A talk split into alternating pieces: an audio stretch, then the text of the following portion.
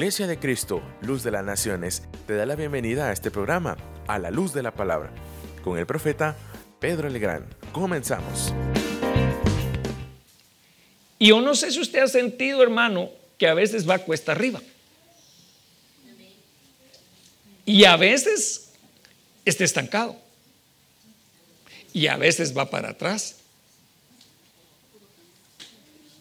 Eh, mire, verdaderamente que tenemos que analizarlo. ¿Alguno de nosotros, hermano, se ha apartado del Señor en su caminar por algún momento? Todos, todos, realmente todos nos hemos, consciente o inconscientemente, hermano, nos hemos apartado del Señor. Y, eso es algo de lo cual tenemos que pedir perdón. ¿Verdad? Fíjese usted que el enemigo va a poner cortapisas para que nosotros no avancemos. Y yo lo, veo en las escrituras claramente, porque eso nos ilustra a nosotros. Y lo veo, hermano, no de siervos de cinco len, sino que lo veo, hermano, de hombres extraordinarios. Hay, un libro, hermano, del, estábamos platicando hace unos días en la sobremesa y, hablábamos sobre, sobre un libro que, que es impresionante. Es muy corto. Tiene apenas cuatro capítulos. Pero habla de un hombre que era un profeta. A quien Dios, usted ya sabrá de quién estoy hablando. Era un profeta al cual Dios le dice que vaya a Nínive. Vaya pues. Y entonces Eh, hermano, aquel hombre no quería. Aquel hombre, Dios le dice, vas a ir por ese camino. Y entonces él dice, no, yo no voy a ir. Si tú me mandas a Nínime, yo me voy a Tarso. Tarso. Yo no, yo no quiero. Pero esa era una condición del corazón de aquel hombre. Y entonces Dios le dice, no hombre, si, yo te llamé para ser un profeta, y, Jonás no quería, hermano. Se va a meter, se va a meter al barco. Paga su ticket, hermano. Se mete hasta lo más profundo de la embarcación y empieza la tormenta. Pero la tormenta era causa de un hombre, fíjese. Hermano, y a veces a nosotros nos ha pasado así, que hay una tormenta alrededor de nosotros, pero nosotros somos los culpables de la tormenta. Ay, hermano. Y entonces, entonces todos los marineros empiezan a, analizarse, hermano. Y dicen, pero, pero yo le di besito a mi suegra cuando me subí al barco.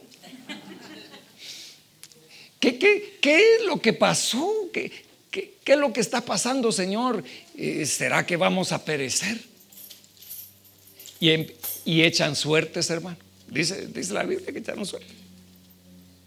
Y la suerte cayó sobre el bello durmiente que estaba ahí, hermano. En lo que todos estaban en la aflicción, Jonás estaba bien dormido. Entonces le dice, fíjese que en el lugar de, Jonás orar, porque le dice, ¿por qué no oras tú a tu Dios? No, no, no, ni lo mencionen, dice. Ni lo mencionen. ¿Qué hizo Jonás? Les dice, ¿saben qué? Yo soy el culpable, tírenme al agua. Hermano, mire, yo quiero que usted vea el corazón del hombre, que, que prefirió que lo tiraran al agua que obedecerle a Dios. Vaya. Entonces Dios, hermano, en su gran misericordia, le hace un monstruo marino para que se lo trague. Eh, eh, mire, pues, pareciera que esto era malo. bueno, ¿a quién le gustaría que se lo tragara un monstruo marino? a ninguno. Pero hermano, era el plan de Dios y era un plan bueno. Y cuando Jonás estaba allá en el Seol, es decir, ¿quiénes van al Seol?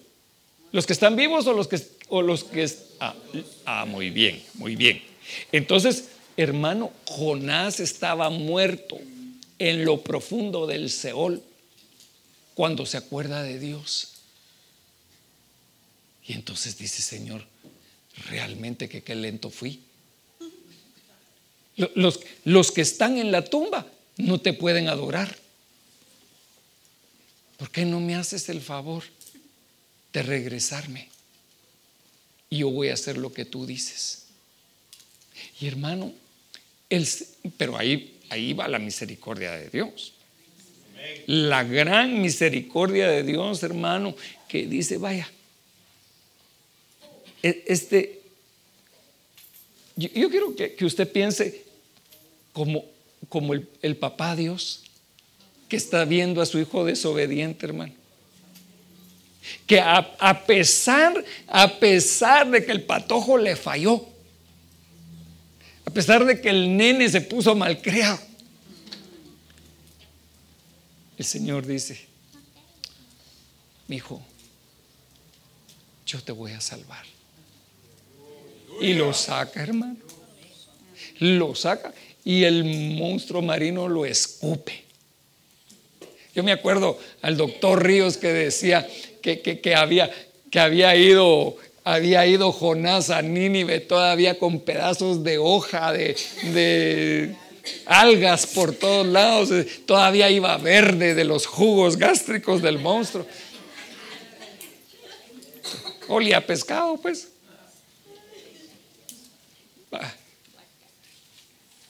Y, hermano, a Jonás se le convierte todo Nínive. Va, hermano, a predicar a Nínive. Tres días de camino para atravesar la ciudad. Y hermano, el, el Señor hace el milagro en todo Nínive. Gloria a Dios. Jonás predica, pero no se convierte. Jonás predicó a todos, hermano. Se arrepintieron, hermano, hasta los animales los pusieron en ayuno. Hasta el oro del rey se convirtió. Pero, hermano, ¿qué, qué pasó con el corazón de Jonás? Seguía tan atrancado como le he contado a aquel niño ¿ah? que el papá le decía arrodillate y, hasta que lo arrodilló ¿ah? y el niño dijo, por fuera estoy arrodillado, pero por dentro estoy parado. Así era Jonás, hermano. Bueno, viene, hermano, y, y, y el Señor le hace una calabacera para cubrirlo, porque no se quería cubrir con el Señor. Él no quería cubrirse con el Señor.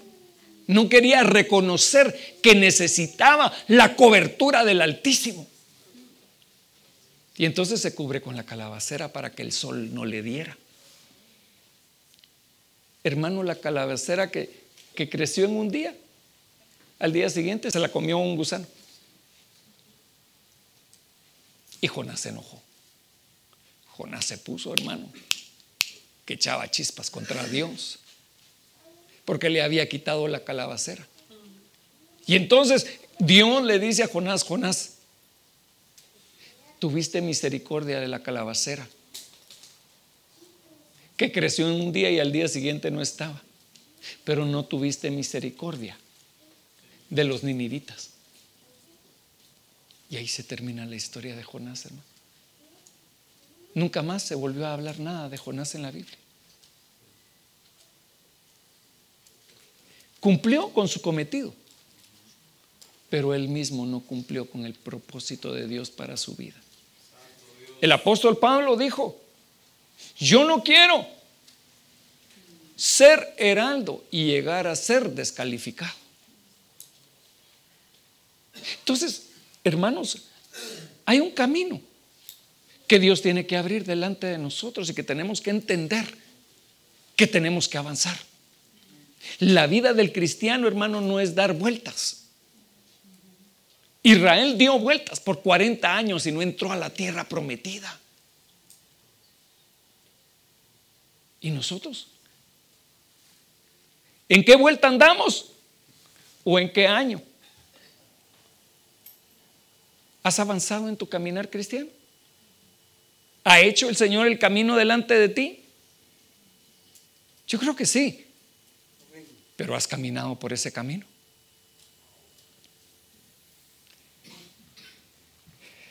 Por eso es que puse a este hombre, mire, va caminando en un lugar donde no hay camino, porque Dios le va a abrir camino. Dios te va a abrir a ti camino. Aleluya. Denle un aplauso fuerte al Señor, hermano.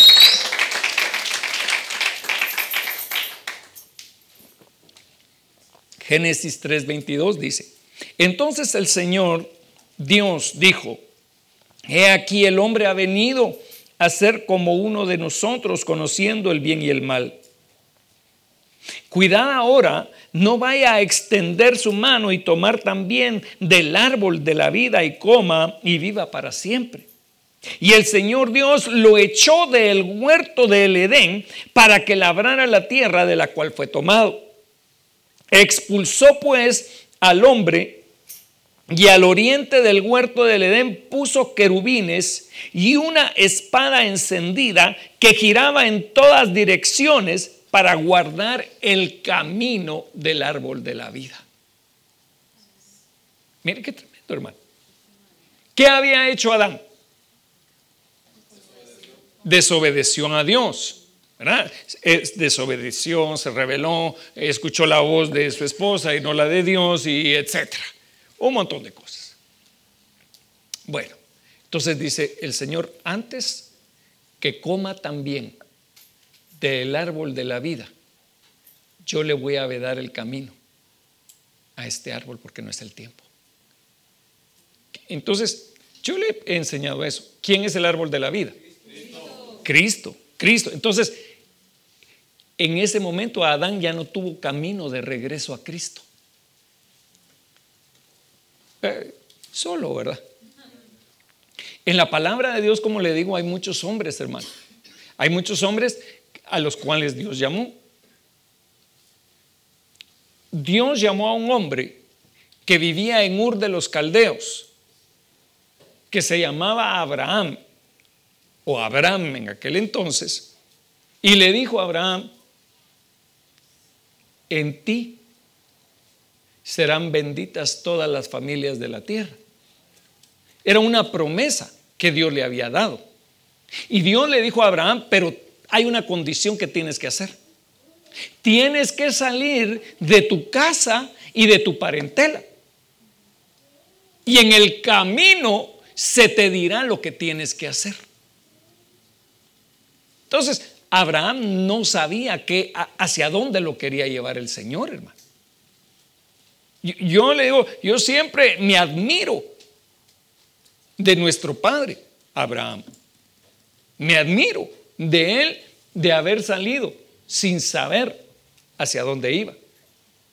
Pero a ciencia cierta, ninguno de nosotros tampoco sabíamos hacia dónde íbamos, hermano.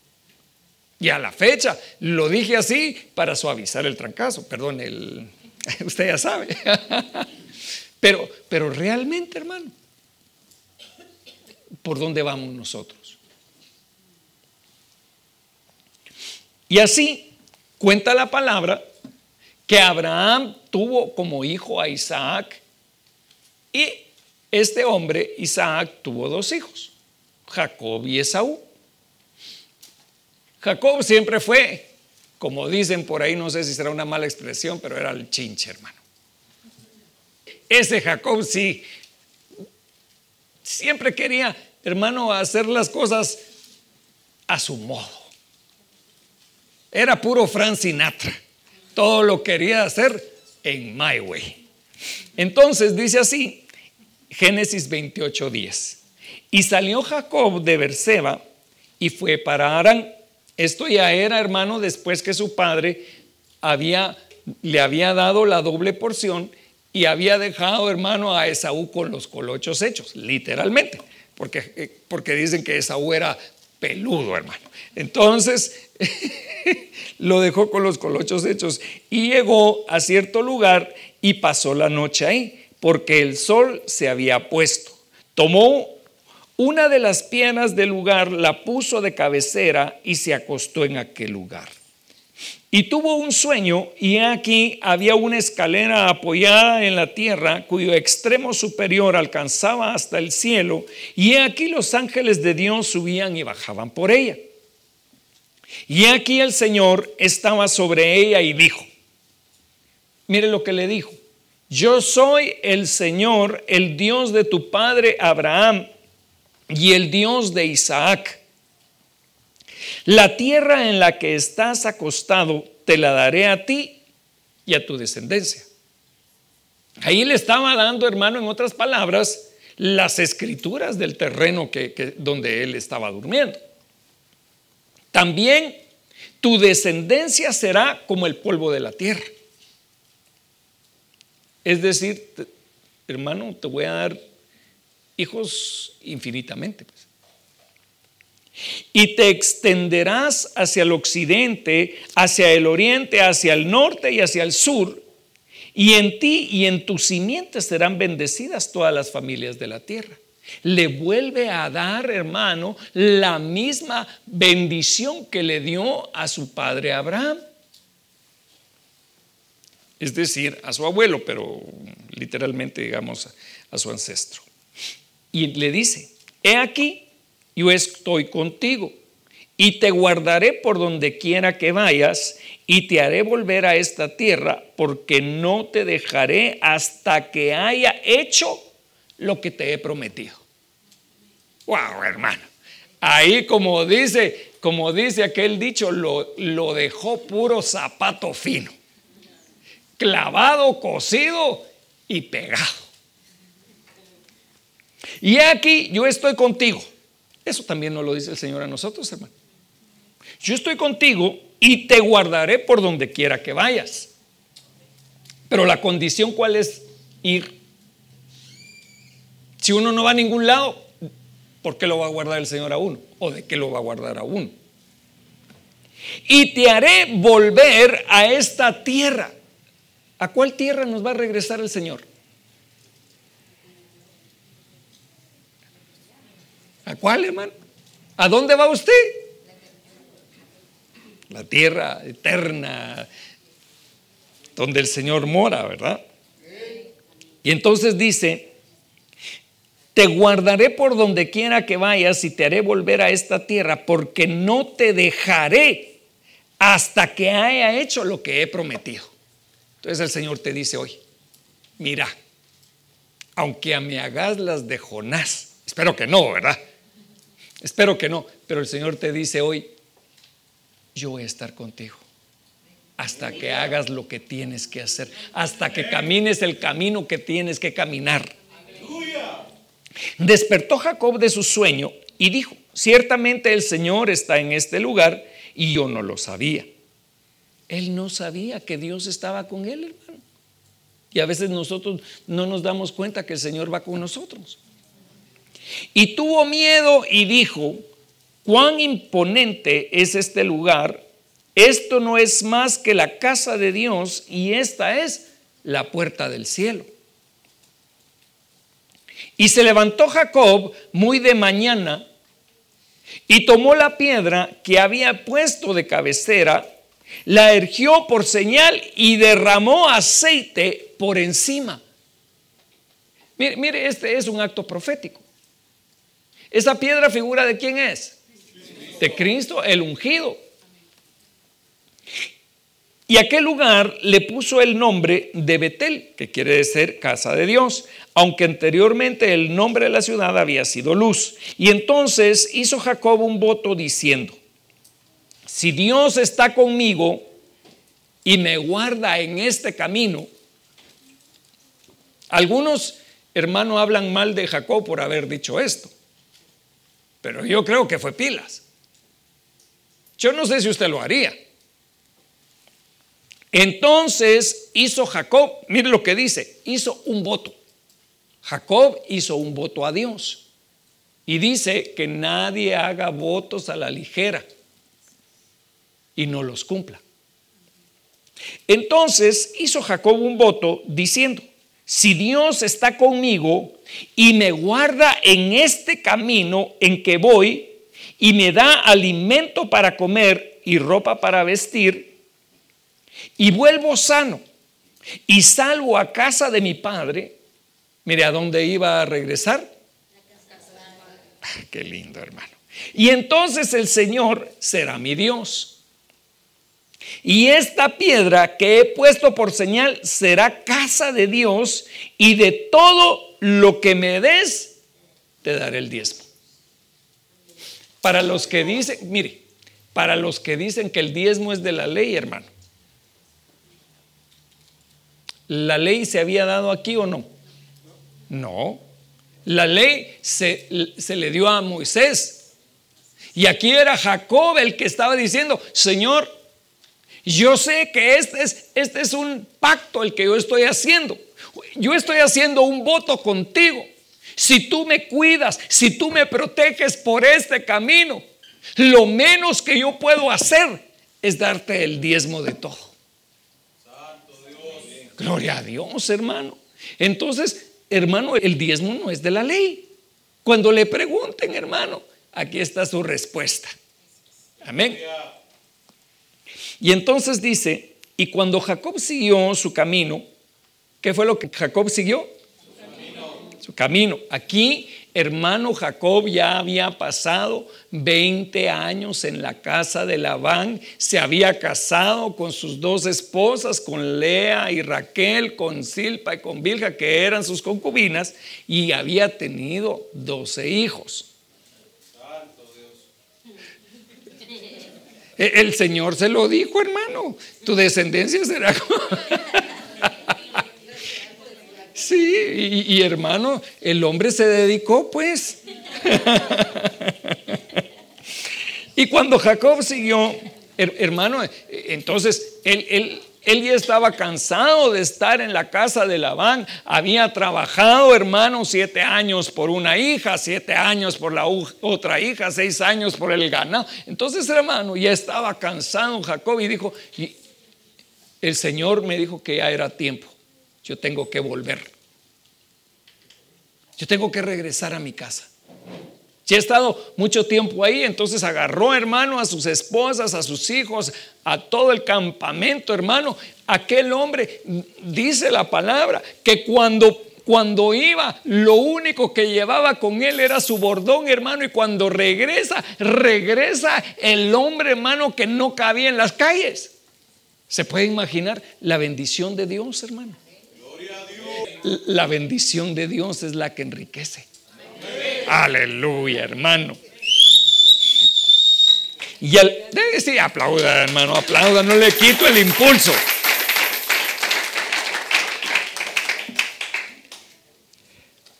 Y cuando Jacob siguió su camino, los ángeles de Dios le salieron al encuentro. Ah, qué lindo eso, hermano. Yo no sé si a usted alguna vez le ha salido un ángel en el camino. Con que no sea el ángel del rock, hermano. No sé quién era el ángel del rock, ¿eh? pero había uno que le decían así. Y cuando Jacob siguió en su camino, los ángeles de Dios le salieron al encuentro. Y al verlos, Jacob dijo, este es el campamento de Dios y por eso le puso a aquel lugar el nombre de Mahanaim, que quiere decir campamentos. Y entonces Jacob envió mensajeros delante de sí a su hermano Esaú. Jacob tenía temor de regresar porque ahí estaba Esaú y Esaú, hermano, había jurado que lo iba a matar. Y entonces Jacob envió mensajeros delante de sí a su hermano Esaú a la tierra de Seir, región de Edom, donde vivía él. Era, vivía en la región de los edomitas, hermano. Y los mensajeros regresaron a Jacob diciendo, fuimos a tu hermano Esaú, y él también viene a tu encuentro.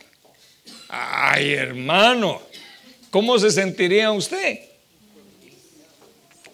Y él también viene a tu encuentro y 400 hombres vienen con él. Por si fuera poco, ¿verdad? El cuate venía, hermano, con sus 400 guaruras. Y eh, así dicen, ¿verdad? Los mexicanos. Y entonces Jacob tuvo mucho temor y se angustió. Y dividió la gente que estaba con él y las ovejas, las vacas, los camellos en dos campamentos y dijo, si Esaú viene a un campamento y lo ataca, entonces el campamento que queda escapará. Era pilas.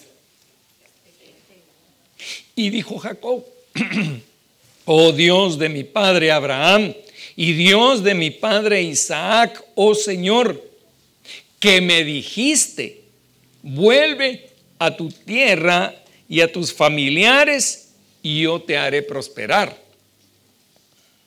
Mire lo que Dios le dijo. Indigno soy de toda misericordia y de toda la fidelidad que has mostrado a tu siervo, pues con solo mi callado crucé este Jordán y ahora he llegado a tener dos campamentos. Qué lindo eso, hermano. Líbrame, te ruego, de la mano de mi hermano, de la mano de Esaú, porque yo le tengo miedo. No sea que venga y me hiera a mí y a las madres con los hijos. Y tú dijiste, de cierto te haré. Mire, ahora le recuerda lo que el Señor le dijo. Y tú me dijiste, de cierto te haré prosperar y haré tu descendencia como la arena del mar que no se puede contar por su gran cantidad. Y pasó la noche ahí. Y entonces de lo que tenía consigo escogió un presente para su hermano Esaú. 200 cabras y, y 20 machos cabríos, 200 ovejas y 20 carneros, 30 camellas criando con sus crías, 40 vacas y 10 novíos, 20 asnas y 10 asnos y los entregó a sus siervos cada manada aparte y dijo a sus siervos, pasad delante de mí y poned un buen espacio entre manada y manada. Aquella misma noche se levantó y tomó a sus dos mujeres, sus dos siervas y a sus once hijos, y cruzó el vado de Jaboc. Lo tomó y los hizo pasar el arroyo e hizo pasar también todo lo que tenía. Jacob se quedó solo y un hombre luchó con él hasta rayar el alba. Cuando vio que no había prevalecido contra Jacob, lo tocó en la coyuntura del muslo y se lo dislocó y dislocó la coyuntura del muslo de Jacob mientras luchaba con él. Y entonces el hombre dijo, suéltame porque raya el alba. Pero Jacob respondió, no te soltaré si no me bendices. Mire, era, era lo que usted quiera, pero era pilas el hombre, hermano. Y él le dijo, ¿cómo te llamas? Y él respondió, Jacob. Y el hombre dijo, ya no será tu nombre Jacob, sino Israel, porque has luchado con Dios y con los hombres y has prevalecido. Entonces Jacob le preguntó y dijo, dame a conocer ahora tu nombre. Pero él respondió, ¿para qué preguntas por mi nombre? Y lo bendijo ahí y Jacob le puso a aquel lugar el nombre de Peniel porque dijo, he visto a Dios cara a cara y ha sido preservada mi vida.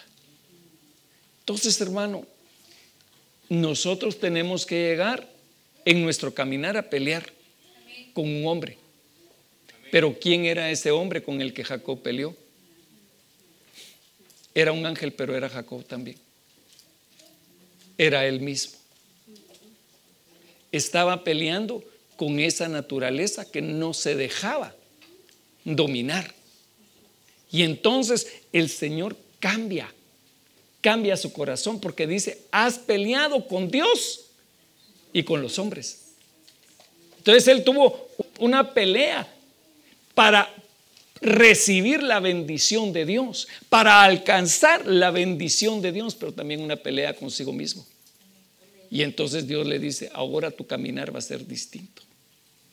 Y por eso, hermano, es que le descoyunta el muslo. Y alguien que tiene un muslo descoyuntado, hermano, ya no puede caminar bien, porque su pierna se queda dura.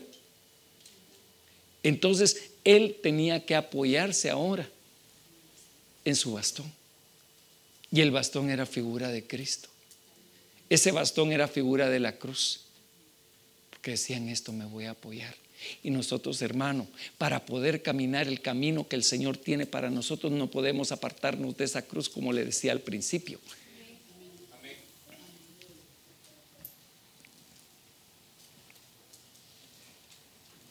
Y le salió el sol al cruzar Peniel y cojeaba de su muslo. Y por eso hasta hoy los hijos de Israel no comen el tendón de la cadera que está en la coyuntura del muslo, porque el hombre tocó la coyuntura del muslo de Jacob en el tendón de la cadera. Hermano, nosotros estamos delante de un camino, como le decía a usted que nadie ha caminado antes. Pero es, un camino de bendición para cada uno de nosotros. Pero lo tenemos que aprovechar y saber cómo caminarlo. Tenemos que saber que Dios va con nosotros para empezar.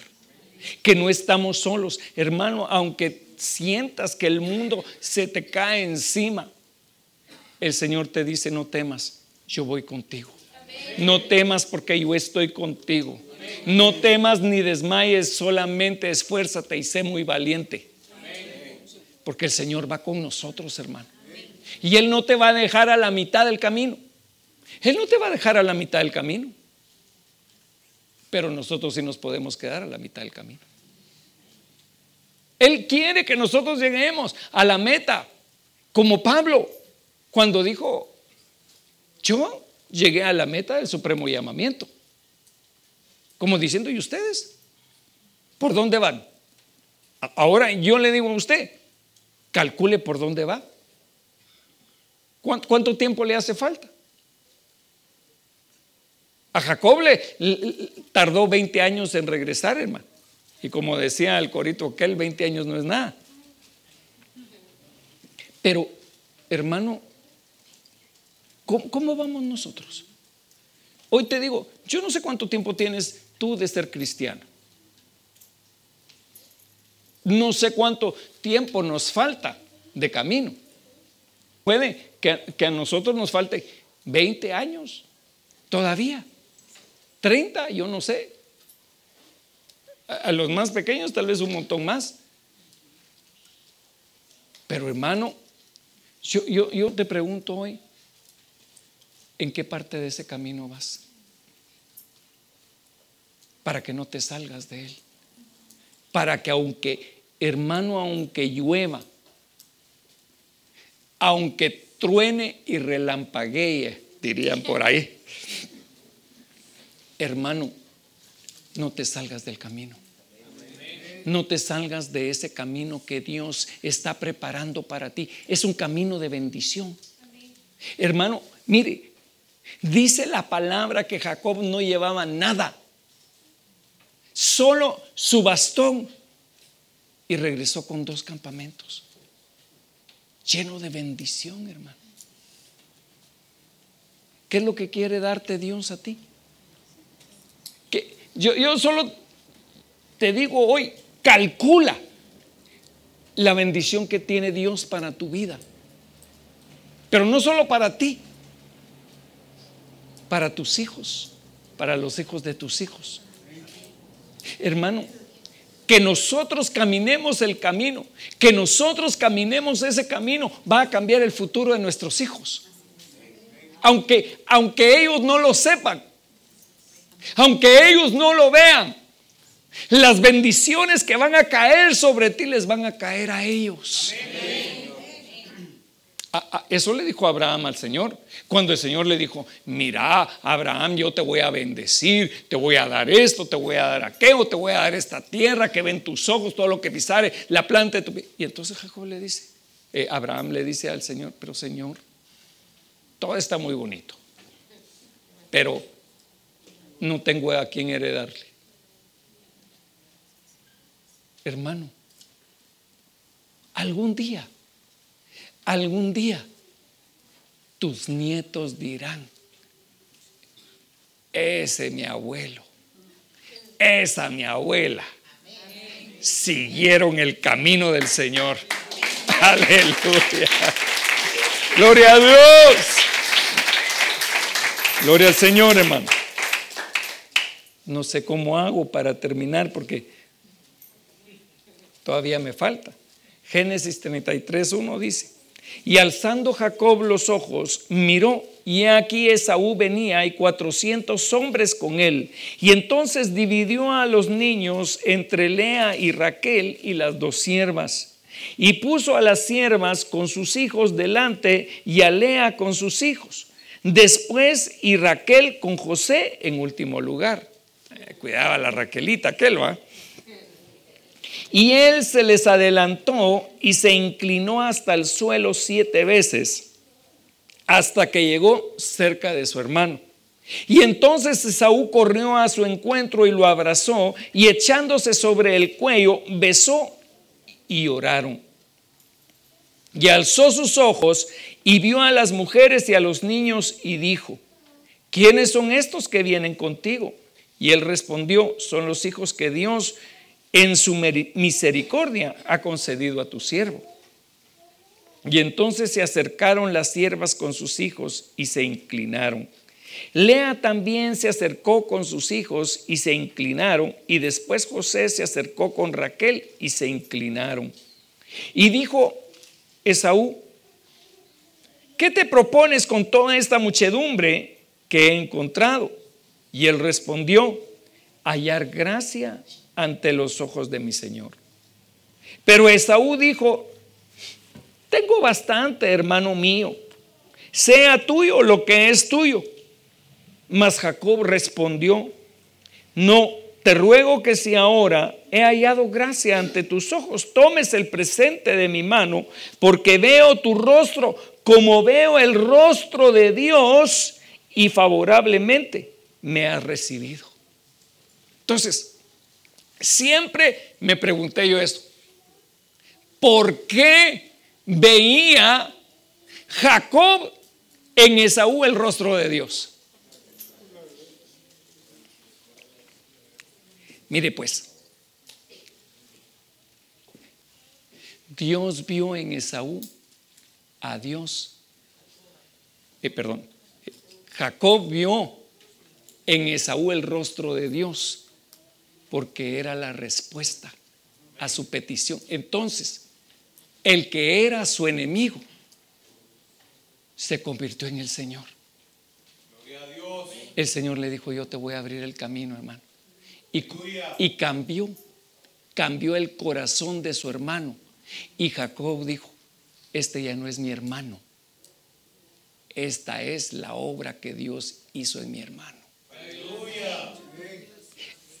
Mire hermano, muchas veces nosotros chocamos los unos con los otros. Pero nosotros debemos de ver el rostro de Dios en nuestros hermanos. Amén. Yo tengo que ver el rostro de Dios en hermana Carol, en hermana Sandra, en hermana Juanita. Yo, yo, yo tengo que verlas a ellas como mi bendición. Yo, cuando, cuando las veo a ellas, debo de ver mi bendición. Cuando ves a tus hermanos, debes de ver tu bendición. Porque el Señor te está preparando para grandes cosas el Señor te va a bendecir, te va a multiplicar, te va a dar mil veces, mil por mil.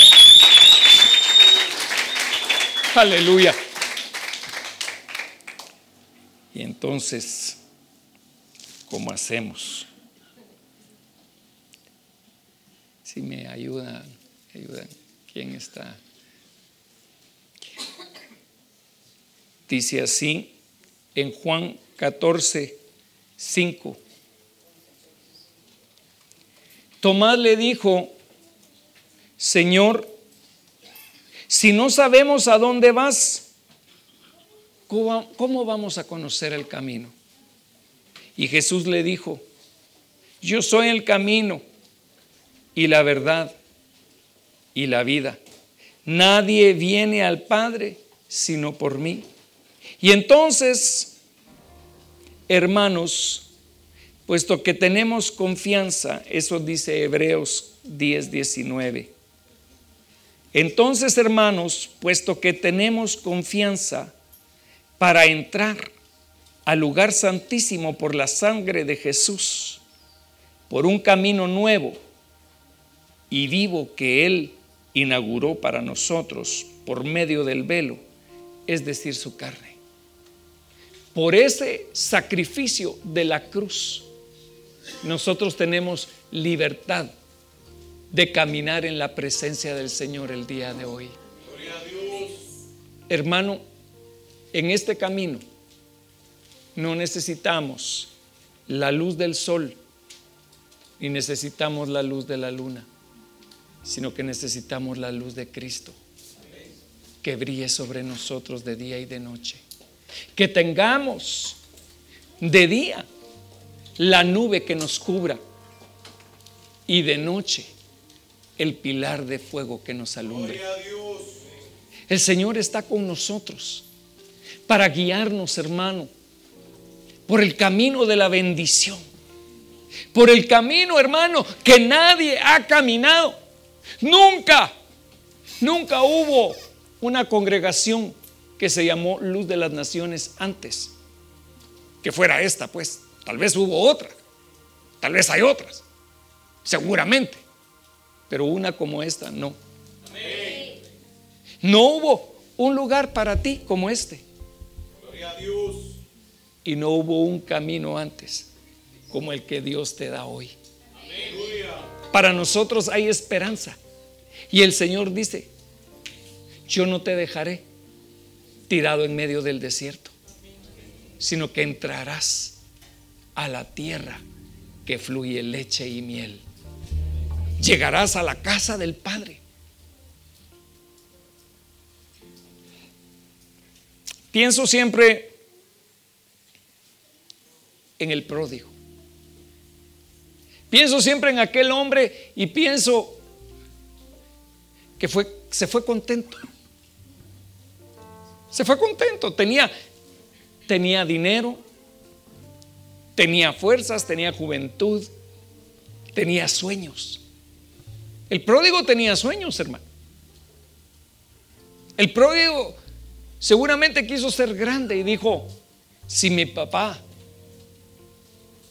pudo hacer todo esto, yo también voy a poder y más, y les voy a mostrar quién soy yo, guacha rasqueado. Y en el camino, hermano, en el camino, el pródigo se atrancó. Y todo su dinero lo gastó en cosas vanas, en mujeres, eso dice la palabra, en rameras, porque se desvió en el camino. Y hermano, en ese caminar, el desvío era a la posilga. Con los cerdos. Aquel hombre que había sido cuidado, hermano, que tenía, que tenía ahí a James, su mayordomo. Y ahora, hermano, dándole de comer a los cerdos, deseando llenar, llenar su vientre con comida de cerdos. Y en un momento dijo él, estoy haciendo aquí? ¿qué estoy haciendo yo aquí? Y volvió, dice, volviendo en sí. Dijo, pero sí, en la casa de mi padre, en la casa de mi padre, los siervos comen en abundancia. Tal vez mi papá me reciba, aunque sea como siervo.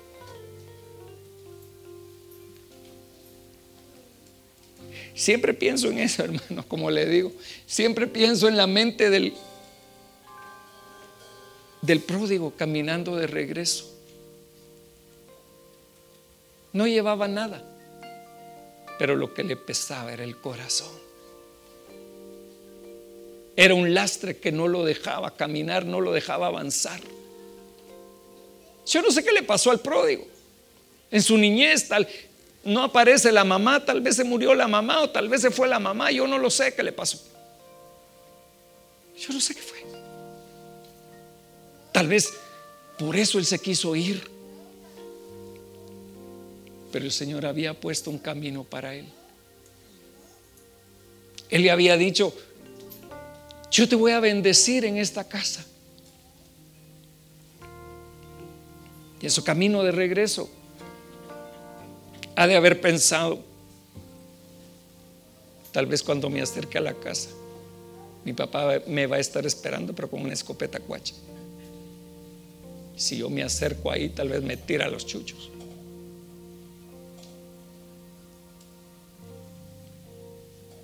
O tal vez tenga misericordia de mí. Tal vez aunque sea, me dé un lugarcito en el último cuarto de la casa. Porque le va a dar vergüenza verme así como estoy. En esta condición, todo sucio. Tengo loción, no, su loción no era siete machos, sino que siete coches. Y caminaba. Y cada vez que movía una pierna delante de la otra, decía, Señor, me arrepiento, porque me perdí en el camino, pero ahora quiero regresar. Cuando estaba a la distancia, dice la palabra, que el Padre lo estaba esperando. El padre estaba ahí esperándolo. Y cuando él llegó, hermano, no le dijo, hijo malvado, te gastaste la herencia, sino que dijo, báñenlo. Ah, lo primero que hizo fue que lo abrazó y lo besó, hermano. Tal y como él iba, no le importó que oliera basura sino que lo besó. Lo vistieron, le pusieron anillo e hicieron una fiesta. Mataron al mejor animalito que había en la casa. El hermano se enojó por eso, por lento. Y a veces nosotros los que estamos en la casa nos enojamos por los que vienen. Complejo de hermano del, del pródigo. Pero el Padre tiene misericordia de nosotros. Y hoy te extiende la mano a ti y te dice, no te detengas en tu camino. No te detengas en tu camino, sino que avanza. Mira, falta poco. Falta poco. Ponte de pie, hermano. Ponte de pie. La palabra ha sido expuesta. Es necesario que el Señor ministre nuestro corazón, hermano. Cierra tus ojos ahí donde estás y pídele al Señor, Señor, yo sé que me he detenido en mi caminar muchas veces y que me ha alejado de ti y de tu plan. Pero hoy te pido, Señor, que tú me ayudes. Y si tú vas conmigo en este caminar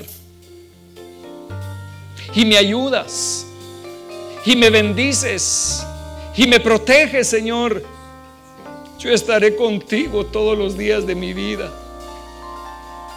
Díselo hoy al Señor, hermano, con tus palabras. Dile, Señor, aquí estoy. Yo no me quiero apartar de este camino. Yo no me quiero apartar del camino que tú diste para mí, sino que quiero seguir adelante. Señor, yo hoy, yo hoy me niego a mí mismo, díselo, yo me niego a mí mismo. Tomo la cruz y te sigo. Yo sé que al final, al final de este camino está la casa del Padre. Yo quiero estar ahí, Señor, yo quiero estar ahí. Ese es mi anhelo, ese es mi deseo. Estar contigo, Señor, en este camino. Por este camino, Señor, que eres tú. Porque tú eres mi camino. Tú eres el camino que Dios, el Padre, estableció para mí. Hoy, Señor, yo te doy gracias porque a través de tu cuerpo, de tu sacrificio en la cruz, abriste paso para que yo entrara hasta el lugar santísimo. Padre, en ese camino yo quiero estar, en ese lugar de intimidad contigo, Señor. Yo quiero tener ese lugar que se llama Betel, donde yo sueñe contigo, donde tú me abras los cielos, donde tú me muestres al Padre, donde suban y bajen los ángeles. Ese es el lugar donde yo quiero estar. Yo quiero estar en Betel, yo quiero estar en Betel, díselo hermano. Yo quiero estar en ese lugar, en ese lugar donde mora tu gloria. Yo quiero estar ahí contigo, Señor. Enséñame el camino, enséñame. Tú eres el Dios que abres caminos. Tú eres el Dios que abres camino. Yo sé que para ti hay un camino, pueblo de Dios, que Él está preparando, donde se mostrará su gloria en tu vida. Gracias Señor. Cantemos al Señor. Gracias por escuchar A la Luz de la Palabra con el profeta Pedro Legrand. Que Dios te bendiga. Hasta pronto.